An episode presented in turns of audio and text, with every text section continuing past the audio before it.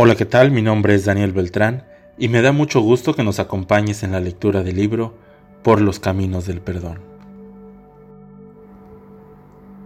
¿Por qué es tan difícil perdonar?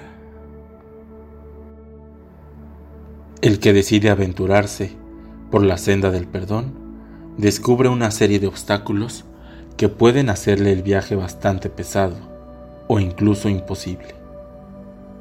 Conviene, pues, tenerlos bien identificados para perderles el miedo, enfrentarlos, combatirlos y derrotarlos.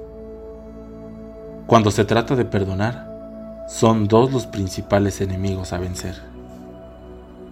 La soberbia y el resentimiento.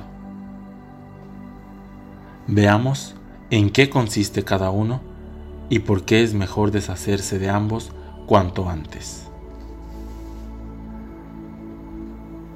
La soberbia.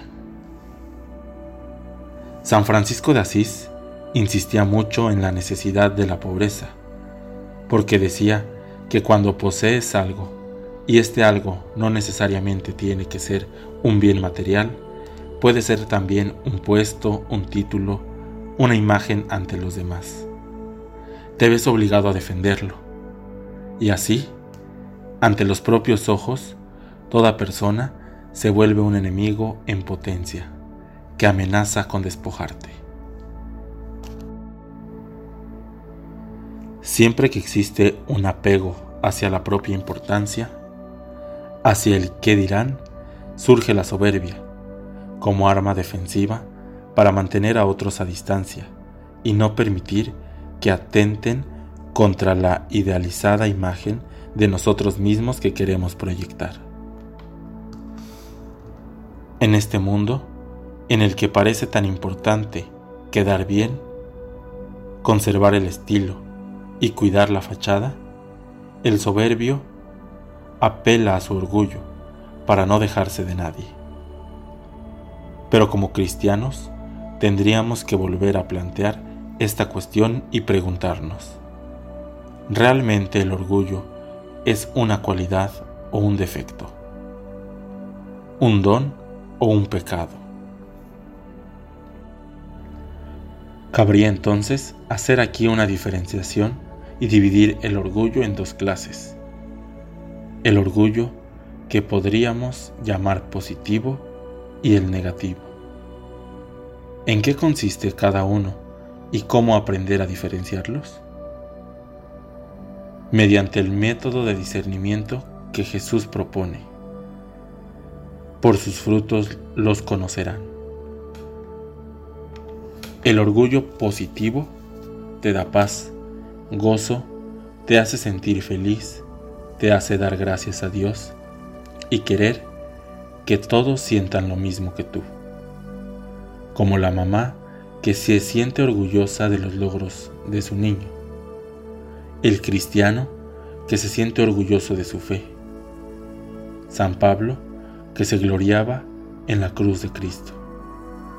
No es ese orgullo al que se refiere este capítulo, así que de aquí en adelante toda mención de orgullo se refiere al orgullo negativo, primo hermano de la soberbia. La soberbia te da una falsa sensación de superioridad en relación con los demás y produce frutos de discriminación de intolerancia, de presunción, de envidia, de justicia, de lejanía, de falta de amor cristiano. No es otra cosa que el reflejo de un ego inflado que no tolera el más mínimo roce porque está siempre en peligro de estallar. La soberbia nos hace creer que somos el centro del universo y todos los demás giran alrededor. En la medida en que lo dicen o hacen, conviene a nuestros intereses. Podemos darnos el lujo de ceder magnánimamente en algo. Pero si lo que se nos pide implica molestia, sacrificio o aparente disminución de la cuidada imagen que proyectamos frente a los demás, Entonces surge la soberbia, que nos ayuda a racionalizar y justificar nuestra conducta.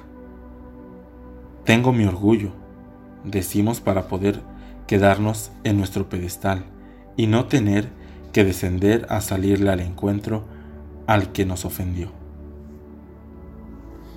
Y ese orgullo mantiene aparentemente intacta nuestra propia imagen frente a los demás.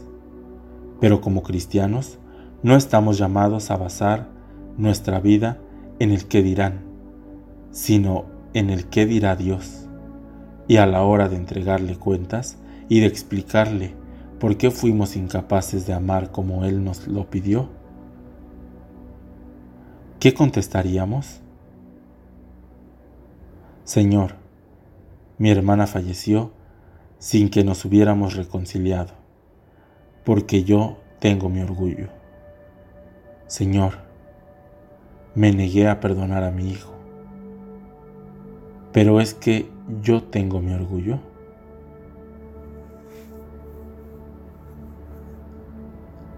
Reflexionemos. Si hoy te murieras y llegaras frente a Dios, ¿justificarías con tu orgullo tu falta de perdón hacia aquella persona o personas en las que estás pensando? ¿Qué crees que te diría Dios?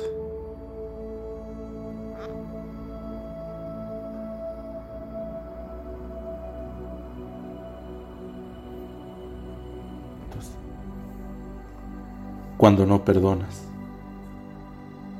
cuando perdonas, cuando tienes que pedir perdón.